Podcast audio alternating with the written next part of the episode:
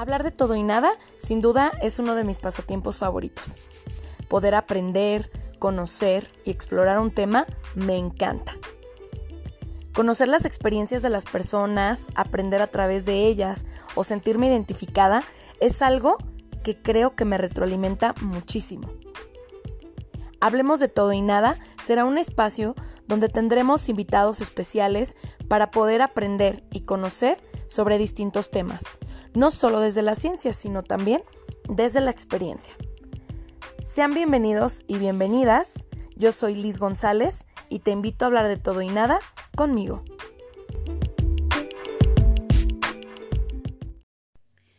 Hola, hola, ¿qué tal? Pues sean bienvenidos y bienvenidas a este nuevo capítulo de Hablemos de todo y nada. Y pues bueno, el tema del día de hoy se titula Cuerpos vemos, historias no sabemos. Y pues creo que no es eh, un secreto para nadie que vivimos rodeados de publicidad, que vivimos llenos de anuncios, de negocios que nos venden maravillas, que nos venden mentiras, obviamente, que nos venden estereotipos, que quieren vendernos a través de una pastilla la felicidad eterna para tener el cuerpo ideal y que lo único que nos venden son traumas, nos venden problemas de autoestima, nos venden inseguridades y pues bueno, eh, creo que eso es algo con lo que apenas hace poco tiempo se ha empezado a, a trabajar y a luchar ya como, como sociedad. Entonces, pues bueno, para poder hablar de este tema, el día de hoy tenemos una súper invitada que ella, además de ser un gran ser humano, es una gran profesionista del área de la salud. Y pues quiero presentárselas. Ella es licenciada en nutrición por la Universidad de Guadalajara. Estudió un semestre en la Universidad Autónoma de Madrid. Realizó su servicio social y sus prácticas profesionales en el Instituto Nacional de Ciencias Médicas y Nutrición Salvador Subirán, en la Ciudad de México, en la Clínica de Obesidad y Trastornos de la Conducta Alimentaria y actualmente trabaja en Capilla de Guadalupe, que bueno, quiero mencionarles que además de todo es mi nutrióloga, entonces, pues bueno, ella se llama Viviana Orozco y pues bueno, Vivi, un gusto y un placer tenerte aquí Hola Liz, muchas gracias por la invitación. Estoy muy contenta y me siento muy afortunada de ser tu primera invitada en tu podcast. Un honor al contrario, al contrario. Estoy muy feliz de poder venir a hablar contigo de este tema que siento que hace tanta falta que, se ha tocado y que, se hable, que se hable, porque al final es algo que que se habla entre, entre amigas, que es, oye, me siento, me falta, me sobra, pero que al final no es tocado de la manera correcta con, las personas adecuadas, no con, los profesionales que en realidad podrían ayudarnos a darle una solución a veces a los problemas que, desencadena el mundo de las dietas y, y todo esto que está alrededor de la alimentación y, de las conductas alimentarias, ¿no? Sí, totalmente. Y que bueno, creo que de, una u otra forma me atrevo a decir que, que todos estamos eh, inmersos en este mundo de las dietas o del cumplir estereotipos, pero sí me atrevo a decir que, que hay un factor más fuerte hacia cumplir el estereotipo para las mujeres, ¿no? O sea, creo que sí es un poco más fuerte. Claro que ahora también a los hombres este, se les presiona por tener el, cuerpo perfecto y, tener cuadritos y estar grandes en cuestión a volumen de masa muscular y demás, pero, pero creo que para las mujeres siempre ha sido como, como mucha presión social a, partir de todo esto y que bueno, lo platicábamos antes de comenzar a grabar como la palabra dieta incluso ya habemos muchos, me incluyo, que, que, nos genera resistencia, ¿no? O sea, ya escuchar la palabra dieta, dices, no quiero saber nada, no me hables de una dieta porque ya estoy harta, ¿no? De, de esa palabra. Sí, sí, sí, claro, o sea, la palabra dieta se le ha dado una connotación negativa por la manera en la que la hemos utilizado durante ya tantísimos años, ¿no? O sea, en realidad creo que la mayoría de las personas sabemos que la palabra dieta eh, en realidad significa lo que comes en un día, ¿no? O sea, yo si en un día como fruta y yogur o eh, pizzas todo el día, pues esa sería mi dieta, ¿no? Es con lo que me alimento. Pero a lo largo del tiempo eh, se le ha dado el significado de, restricción, de, que es dieta algo que se hace por un tiempo específico, ¿no? Dieta es lo que empiezo el lunes, dieta es lo que hago antes de ir a la playa, antes de la boda de mi amiga, antes de, no sé, cierto, cierto tiempo, ¿no? Sí, sí, sí. Entonces, eh, pues sí es bien importante que empecemos como un poco a, a quitarle todas esas, todo ese peso que le pusimos a esa palabra que incluso a veces eh, nos hace estremecer, ¿no? Ahorita a los que nos están escuchando, piensen qué les hace sentir la palabra dieta. O sea, ustedes escuchan dieta y qué es lo primero que se les viene a la mente. ¿A qué les recuerda? ¿Cuándo fue su primera dieta? ¿Les recuerda a una persona específica? ¿Algún momento? les genera placer o les genera algo que les repele, les da miedo, lo disfrutan. ¿Qué pasa en su mente cuando piensan en la palabra dieta? ¿No? Es, es algo que se ha vuelto algo muy fuerte, ¿no? Sí, totalmente. Digo, creo que son, son preguntas que incluso ahorita que las estabas haciendo yo me estaba preguntando, yo así como que, no sé, creo que hay, hay tantas tantas cosas, tantas historias detrás de esa palabra que, yo creo que si cada uno pudiera compartir qué hay detrás de la palabra dieta para cada uno de nosotros, podríamos armar sin problema un diccionario entero, ¿no? De cuál sería el significado para cada quien de esa palabra. Y pues bueno, Vivi, me gustaría que, que nos compartieras el por qué este nombre, porque bueno, yo te hice la invitación y tú me mandaste por ahí opciones de cuál podría ser el nombre, porque pues queríamos estructurar de qué íbamos a hablar y demás. Pero bueno, me encantaría que tú nos pudieras compartir el porqué de este nombre y que, bueno, algo que para mí siempre ha sido muy increíble es aprender a través de las historias de los otros, porque de cierta manera creo que podemos ser maestros todos de todos. Y pues bueno, si pudieras compartirnos algo respecto a tu historia detrás de todas las dietas, pues estaría padrísimo. Claro que sí, Liz, para eso estoy aquí. Y de hecho eso me pone un poco nerviosa porque en realidad Creo que es la primera vez que hablo abiertamente sobre mi historia con las dietas y con todo esto, ¿no? Pero Tenemos exclusiva aquí entonces.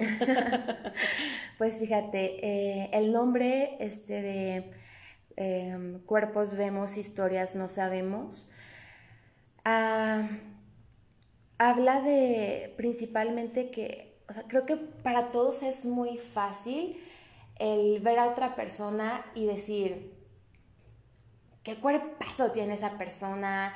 Ella cumple el estereotipo perfecto de lo que la sociedad marca, como me decías el otro día, ¿no, Liz? O sea, ella es como el ideal para mí incluso a seguir, ¿no? Claro, o sea, es como, wow, o sea, ella lo tiene todo.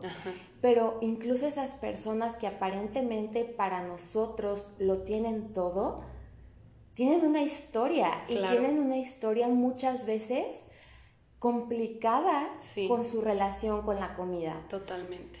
En consulta me ha tocado ver muchas chicas que, que tienen ah, una relación bastante, ¿cómo se podría decir?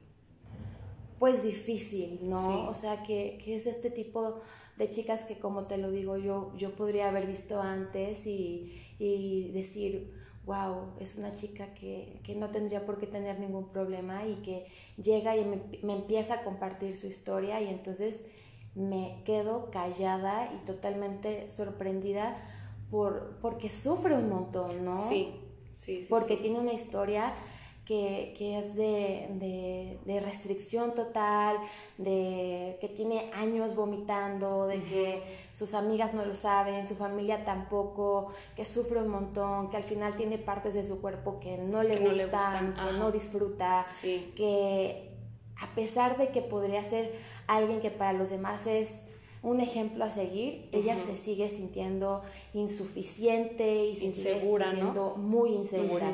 Claro. Entonces, para mí siempre quedó como grabado como una lección de vida el que nunca podemos juzgar a alguien por el cómo se ve, porque en realidad en el fondo nunca sabemos qué es con lo que está cargando y eso aplica en todo, ¿no? Sí, claro. Pero la comida es, es un ejemplo de eso. Mm, yo cuando, cuando comencé en el mundo de las dietas estaba muy chica, pues, relativamente. Eh, tenía como 13 años, yo creo, cuando hice mi primera dieta. No manches, súper chica. Pues esa es la edad que más o menos muchas comienzan. Creo que si, si, hiciéramos una encuesta es una edad como más o menos normal a la, que, a la que muchas chicas em, empiezan a hacer dietas. Y hacer mi primera dieta, pues me cambió totalmente la vida. ¿Por qué? Porque cuando empiezas con esto, eh, comienzas con un nuevo reto, ¿no? Es, ahora tienes un nuevo propósito, ahora tus días, desde que te levantas, ya no es como, ay, hoy qué voy a hacer, qué voy a estudiar, hoy cuál es mi plan del día, con quién voy a hablar, a quién voy a ver. No, te despiertas y la primera pregunta en tu mente es, hoy qué voy a comer, qué me toca desayunar, ¿no? Entonces, empieza a crearse ahí una relación poco a poco muy rara con tu comida, ¿no? Porque entonces empezamos a ponerle estas etiquetas de esto es bueno, esto es malo, esto es buenísimo y esto es del diablo. O sea, esto... Nunca, no lo toques, no lo veas. Sí, no, o sea, esto de verlo me engorda. Sí, ajá, o de olerlo, ¿no? Sí, no, no, terrible. Entonces, eh, empezamos a dejar de salir, de disfrutar,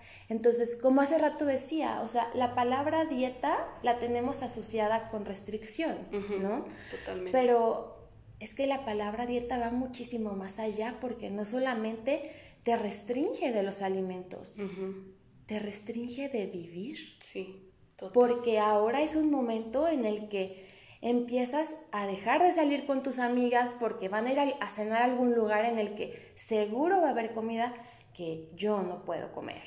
Entonces, llegan las reuniones familiares y no, yo tampoco puedo comer de eso.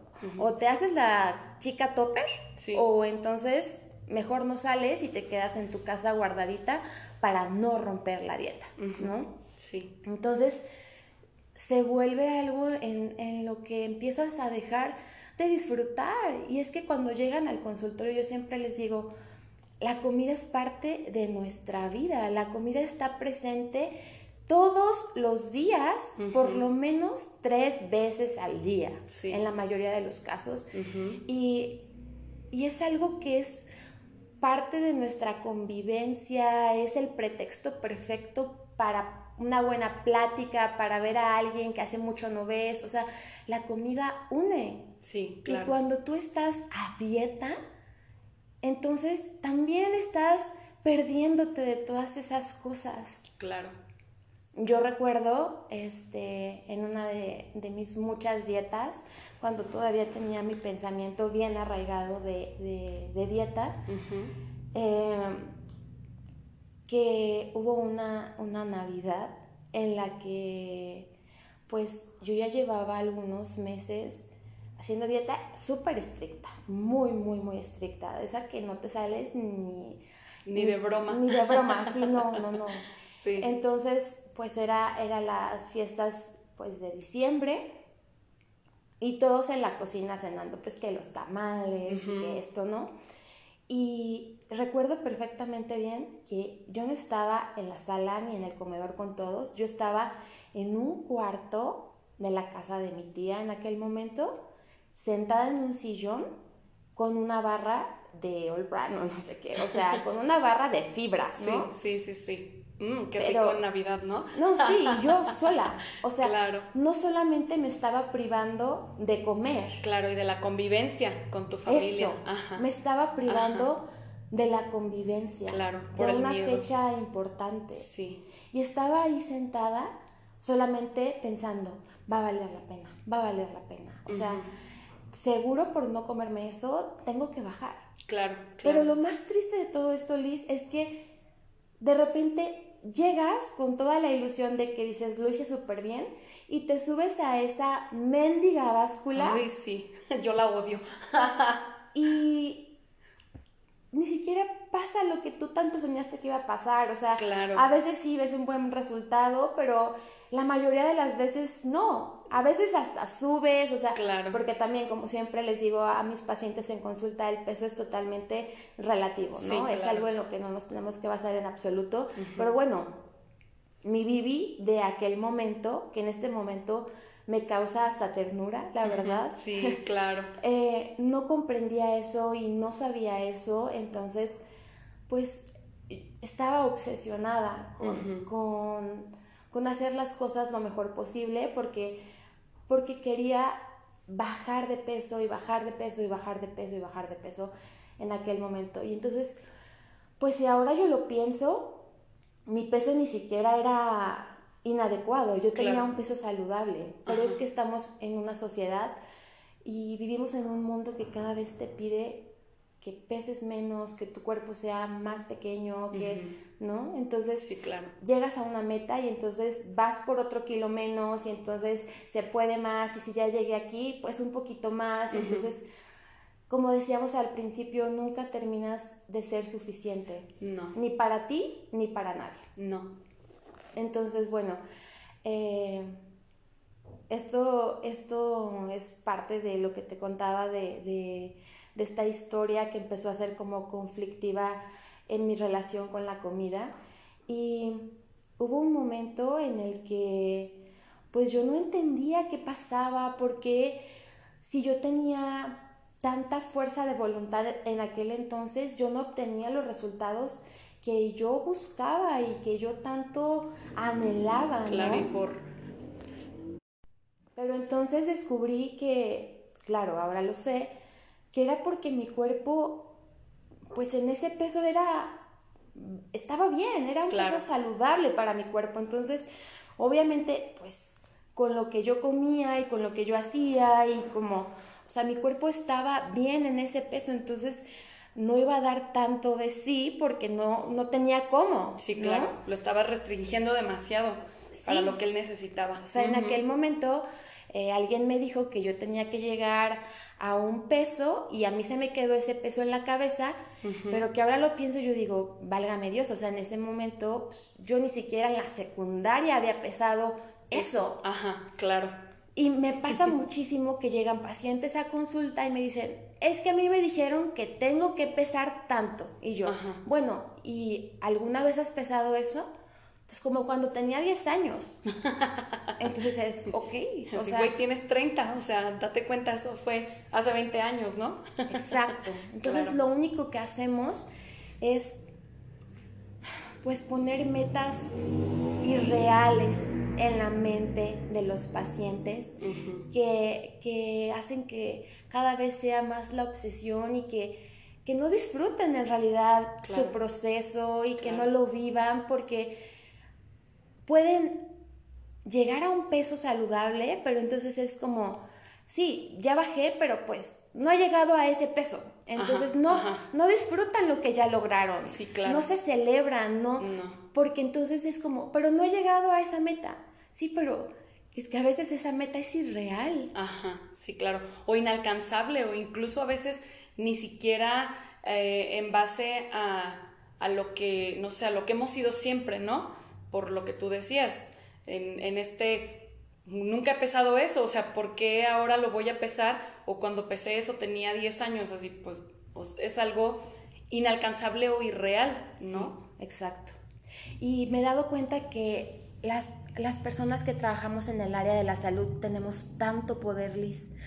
O sea, llega un momento en el que la necesidad de bajar de peso, de cambiar mi cuerpo, de modificarlo, es, es tan grande, o sea, y también lo digo porque yo lo viví, o sea, yo ahorita te, podía, te podría hacer una lista de la cantidad de cosas que yo en su momento llegué a hacer con la intención de cambiar y modificar mi cuerpo, pero, o sea, llega un momento en que si a ti el nutriólogo te dice, mira Liz, me voy a aprovechar de ti, ¿eh? te voy a decir. Dale, dale. Seguramente ya me lo han dicho. si tú a las 3 de la mañana vas y abres el refri y te pones de cabeza y te tomas tres vasos de agua, vas a bajar de peso. Ajá. ¿Ay, quién lo haría? Sí, claro, claro. O sea, pero sin dudarlo. Claro, porque al final llega un momento en el que realmente te compras todo. O sea, yo, yo bueno, ya te lo había compartido en, consulta, o sea, yo realmente te puedo decir que he hecho de todo. O sea, en el sentido de el agua en ayunas, eh, que si caliente con limón, que si con chía, que si no sé qué, que si el tecito de no sé qué, este, que si las pastillas, que si el tratamiento reductivo, que si eh, los polvos de no sé qué, los licuados, los shakes, y es como, o sea, es como, para mí, ahora que, que lo he estado trabajando contigo, para mí ha sido, he estado comiendo y consumiendo sufrimiento, porque realmente el estrés que genera el estar invirtiendo, porque además eso cuesta. Claro, es carísimo. Es estar invirtiendo, ahorras un montón para conseguir ser delgada y llegas y no pasa. No mames, o sea, de, repente, o sea, a, a, mí me ha costado noches de llanto, o sea, decir, no mames, no bajé, no, o sea, es como, dices, ¿qué onda? O sea, ¿hasta qué punto se vuelve un sufrir, pero lo que platicábamos ayer, ¿no? Cuando estábamos preparando el, tema, eh, esta parte de nunca nadie nos dice, puedes aprender a comer, o la finalidad de esta dieta es que aprendas a comer, que aprendas a balancear tu alimento. Y que bueno, yo no soy nutrióloga, pero sé que, que la intención es esa y que si tú lees una definición o buscas una definición de de para qué sirve la nutrición o cosas así, si hablamos de ideales, lo ideal sería que todos aprendiéramos a comer equilibradamente, donde incluyamos todo, pero no, nos enseñan a come poquito, o sea, nada más poquito y, consume esto, pero además te tomas estas pastillas y si te pasaste con esto, tómate esto y te laxa y vas a aventar aquello que comiste y entonces se vuelven esos famosos y eternos círculos viciosos donde vives entre la restricción, el exceso y la culpa todo el tiempo. Entonces, creo que estoy segura que más de alguien de los que nos está escuchando se va a sentir identificado o identificada. Y, creo que ya es hora de empezar a romper con esos patrones porque pues a ti te llegan en consulta nutrición, pero conmigo llegan a terapia. Y yo lo he vivido, o sea, yo, Liz, he vivido eso. Y, donde en ocasiones se vuelve tan frustrante porque llegas al punto en el que dices, ya no sé qué más hacer. Y el cuerpo ya no te da una respuesta. Aunque a veces analizas y dices, pero es que no estoy comiendo mucho, pero es que realmente lo que estoy, o sea, lo que estoy ingiriendo no es para lo que estoy subiendo. Pues no, pero se nos olvida que también la parte emocional va a tener una repercusión y un reflejo en si bajamos o no bajamos de peso. Entonces, definitivamente es todo un mundo hablar de, todo lo que nos afecta vivir tan, tan dentro de este mundo de las dietas y de la falsa felicidad, que como lo decía al principio, creo que nos venden una falsa felicidad porque nada más eh, nos venden traumas y nos deja como resultado, este, no sé, llantos, noches de desesperación, ansiedad, estrés, insomnio y complejos con nosotros mismos que después se vuelve muy complejo sanar y, resolver y darle la vuelta. Sí, claro. Es que aquí hay algo muy importante que mencionas y es la parte de aprender a alimentarnos, pero también algo muy importante es que tenemos que perderle el miedo a la comida. Sí, total. Eso, ay, creo que es, desde que llegan a consulta, lo primero que les digo es como, a ver, aquí lo primero que vamos a hacer, tú sabes, Liz, es como, Sí, primero a quitarle las etiquetas a las Sí, cosas de sí, esto es bueno y esto es malo. Sí. Y todo lo que te comas, aquí conmigo es rel- regla, perdón, Ajá. todo lo que te comas Disfrútalo. lo vas a tener que disfrutar. O sea, tienes que empezar a comer, pero a comer con gusto, porque Claro. la vida es para vivirla, para disfrutarla, y la comida es parte de los placeres que hay en esta vida. Claro. Entonces, la comida no es para sufrirse, la comida es para disfrutarse. Claro. Entonces, es muy importante que, que cada vez que tú comas, comas con conciencia, que comas con atención, que, que sepas lo que estás comiendo, por qué lo estás comiendo, desde, desde dónde, de dónde, o sea, si es, si es hambre, si es porque a lo mejor tienes un momento de, de, de ansiedad, porque también se vale comer por ansiedad y también eso y lo han también tachado muchísimo de que, Claro. que comer con ansiedad es malísimo. Claro. Y ojo aquí también, Liz, esto es bien importante porque nos han enseñado que nosotros somos los defectuosos, que nosotros somos los que Los no tenemos fuerza de voluntad, Ajá. que nosotros somos los que los que no los que no sabemos hacer las cosas correctamente, Ajá. como si nosotros fuéramos máquinas que no funcionamos adecuadamente para hacer dietas. Ajá. Sí, claro. O sea, y, y eso es totalmente erróneo, porque las dietas son las que no funcionan la mayoría de las veces. Así es. O sea, en realidad, si todos tuviéramos una educación en nutrición adecuada y supiéramos alimentarnos adecuadamente de acuerdo a nuestras necesidades, a nuestros gustos, a nuestras posibilidades económicas, a lo que a mí me hace bien, a lo que a mí me cae bien, entonces sería otra cosa totalmente distinta. Claro. Porque entonces estamos en un momento en el que nos dejamos llevar porque las dietas de moda, porque si ahorita este licuado, que porque si ahorita no sé qué, que si... O sea, hay mil dietas en este momento que pueden estar de moda y que yo no digo que no funcionen, pueden funcionar por un tiempo, pero la mayoría de las dietas no son sostenibles a largo plazo Claro. y no te van a hacer que crees nuevos hábitos y que te den resultados sostenibles, porque solamente te enseñan a quitar o a poner algo durante un tiempo, pero después terminas harto y dices, no, ya la fregada, o sea, yo ya no quiero hacer eso, me tiene harto, ya no.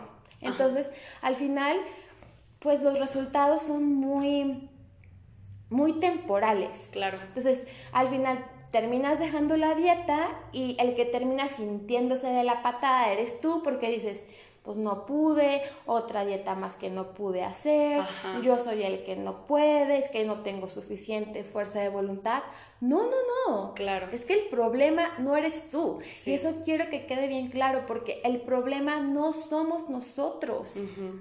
Tú no eres el que está defectuoso, son las dietas que son las que no funcionan. Claro. Tienes que escucharte a ti, tienes que prestarte atención a ti y tienes que saber qué es lo que a ti te vendría bien para que puedas hacerlo por mucho tiempo. Sí, ¿no? claro, y que sea sostenible, ¿no? Como, como lo platicábamos este, el- cuando programábamos todo esto, que, que yo te comentaba de, bueno, que, que a veces productos o cosas que, que yo había comprado en algún momento eh, con la esperanza de llegar a tener ese cuerpo ideal, porque pues además te venden cosas que, que si lo piensas pueden ser hasta riesgosas, ¿no?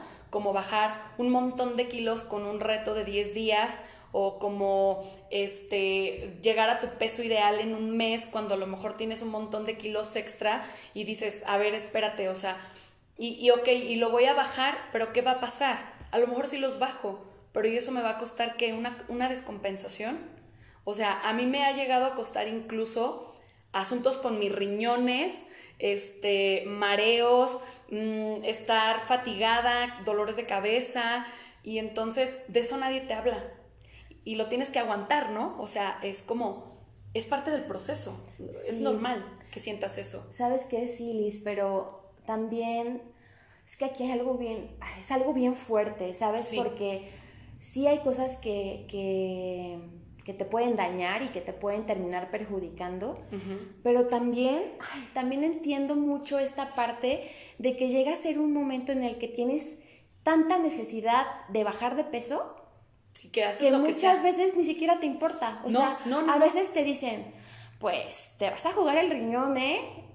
Y tú dices, no importa. o, sea, con tal de, que, yo baje. de peso, dámelas. o sea, si son pastillas y es el cóctel de la muerte, no me importa. Pero voy a bajar de peso, pero voy a estar flaca. O sea, entonces aquí la pregunta es, o sea, ¿qué precio estamos dispuestos a pagar con tal de estar delgados y de cumplir ese estándar de belleza o esa delgadez que tanto nos venden, ¿no? Sí, claro. Y es que es algo, es fuertísimo. Mira, hay dos cosas que te quiero contar que van parte de la historia. Esto se puso muy bueno en el chisme. No crean que era chisme lo que les queríamos contar. También queremos darles herramientas. claro, claro, está.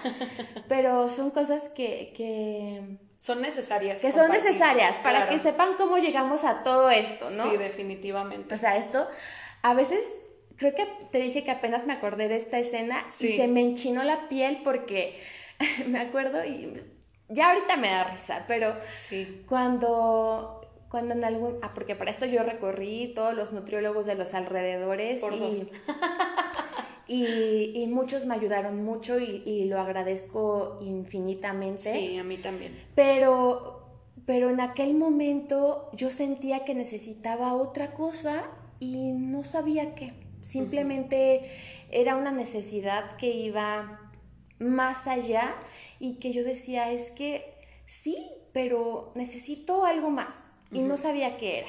Entonces, muchas veces yo, antes de ir a mi consulta, lo que hacía era que llegaba al templo, o sea, iba al templo, me hincaba en una de las banquitas de atrás de la iglesia y entonces yo llegaba, me hincaba, juntaba mis manitas y decía, hola Dios, otra vez yo. Ajá, yo aquí otra vez de nuevo. Sí, otra vez yo. Oye, paro. Ajá. Que hoy sí se mueva la báscula. Por fin. O sea, paro, por favor, que hoy sí se mueva. Y me iba, rezaba y yo así, y después ya me iba a mi consulta. Y otras veces, saliendo de la consulta, iba y le decía, Diosito, por favor, esta semana dame más fuerza de voluntad. Imagínate toda la frustración que tú reflejabas en esa parte, ¿no? claro. ayúdame porque, porque ya eh, no, no me imagino este sentir para ti de no puedo y entonces necesito que, que un ser superior me ayude porque la báscula nada más no se quiere mover, ¿no? Exacto, o sea, era, es que es algo que está más allá de mis fuerzas. Sí, sí, es algo que está fuera de mi control. Eso es lo que estaba reflejando en ese momento. Era algo de, yo ya no puedo con esto. Es algo más grande que yo y yo ya no puedo. Simplemente estoy haciendo todo lo que está de mi parte y el objetivo no se logra. Entonces, ¿qué hago? Pues me pongo a rezar. Pues o sea, sí. ya definitivo voy y digo, o sea, ya un milagro. Sí, o sea, ya sí un milagro, ¿no? Entonces, ¿qué? ¿No? Sí, Entonces, sí, o sea, sí está cañón porque porque era lo que yo, pues ya era mi último, era mi último recurso. Recurso, exacto. Entonces, y no, y ni aún así, entonces sí, sí, era como, híjole, pero yo sentía mucha culpa porque muchas veces no podía hacer el plan de alimentación. Y siempre digo, hay planes de alimentación que son maravillosos, que van a estar súper bien calculados, estructurados, que van a tener la mejor estrategia, ¿no? Claro. Pero, como te lo mencioné a ti una vez, Lisa, a veces eh, es importante que como nutriólogos también nos cuestionemos y le preguntemos al paciente, oye, pues ¿cómo estuvo tu semana? O sea, ¿no pudiste hacer el plan de alimentación? ¿Qué pasó? O sea, ¿tuviste una buena semana, una mala semana? Eh, terminaste con tu novio, eh, cómo estuvo tu estrés, tuviste mucho trabajo, porque hay demasiados factores que, influyen para que se pueda o no se pueda apegar a un plan de alimentación. Entonces, hay cosas que sí están fuera de nuestro control y que sí que más quisiéramos todos poder hacer las cosas al pie de la letra como se nos indican, pero no siempre se puede. Entonces, los nutriólogos no estamos ahí para regañar, no estamos ahí para juzgar, no estamos ahí para criticar. Nosotros estamos ahí para apoyar, para guiar, para enseñar, para dar estrategias. Para eso estamos nosotros, para que ustedes como pacientes, como, como personas que buscan ayuda de un profesional, se sientan apoyados, se sientan escuchados y no todo lo contrario, ¿no? Sí, claro. Eso es muy importante. Y, pues bueno, eh, creo que lo más importante en este momento es que ustedes siempre busquen la manera de encontrar en ustedes mismos las respuestas hacia lo que su cuerpo pide, ¿no? Que no hay nadie más que les vaya a dar las respuestas más adecuadas y correctas que, ustedes mismos. Ustedes tienen las respuestas hacia las cosas que les gustan o que les hacen mal o que les inflaman o que, ¿no? Esas cosas las saben más ustedes que el nutriólogo. Sí, Entonces, totalmente. Préstense atención, escúchense. Suena muy yo sé que ya se escucha mucho por ahí, escucha tu cuerpo y que a veces es como... Mm, Pero es una realidad. Pero sí, es una Totalmente. realidad. Sí, sí, sí. Pues bueno, Vivi, para que comencemos a cerrar, digo, no crean que esto se va a quedar aquí. Hay una parte 2 que estaremos publicando el próximo jueves, porque bueno, platicando con Vivi le decía, bueno, es que este tema nos da para hacer como dos temporadas. Pero bueno, este, yo nada más quisiera agregar algo ahorita que, que mencionabas, Vivi, que cuando la primera vez que yo fui con Vivi, yo llegué con una resistencia a la báscula, o sea, yo literalmente me mareaba cada vez que me subía a la báscula, era tanta mi resistencia a voltear, a ver el número, que yo me subía y yo ya estaba mareada y sentía que me iba para atrás, o sea, era mi cuerpo me decía, "No te subas, por favor", ¿no? Por todo lo que eso me generaba después. Y siempre me acuerdo que me dijiste, es que se nos olvida que la báscula es solamente un número y aunque es importante para, pues sí, para medir, porque esto se mide también, este, la báscula no sabe y no entiende si tú tuviste una mala semana, si para ti comer fue lo único que te ayudó a sobrevivir. Y entonces creo que a veces esa parte, esa empatía, no nos la transmiten siempre. Eh, yo no quiero decir que, todos los nutriólogos lo hagan mal, no, al contrario, al igual que tú concuerdo con que hay muchas personas que hacen acompañamientos maravillosos, pero que al final de esa forma nos han enseñado a ver la nutrición, ¿no? Desde el te regaño, desde el te juzgo y desde el seguramente no lo hiciste bien y como este tipo de cosas, ¿no? Pero bueno, este, solo por, por agregarlo para que no se me vaya a ir. Pues Vivi, muchísimas gracias por, por, esta plática. Digo, creo que estoy segura que así como, como yo estoy aprendiendo cuando te estoy escuchando, eh, estoy segura y muy confiada de que muchos de los oyentes pues también se sintieron igual que yo. Así que pues mil gracias Vivi por lo que nos compartes. Gracias, no. Para mí es un placer y yo aquí me pico y me sigo, ¿eh? Pero para mí es un gusto y un placer poder hablar de esto que que tanto me gusta. Sí, perfecto, pues mil gracias Vivi. Este, pues como les digo, eh, esto va a tener parte 2, así que tendremos a Vivi para el próximo capítulo también con esta continuación. Y pues bueno, les agradezco por habernos escuchado, por ahí si pueden compártanos, pueden seguir la, la página en Facebook que se llama Hablemos de todo y nada. Y pues el, el podcast está disponible en todas las plataformas, así que pues bueno, mil gracias por estar aquí. Yo soy Liz González y te invito a seguir hablando de todo y nada conmigo.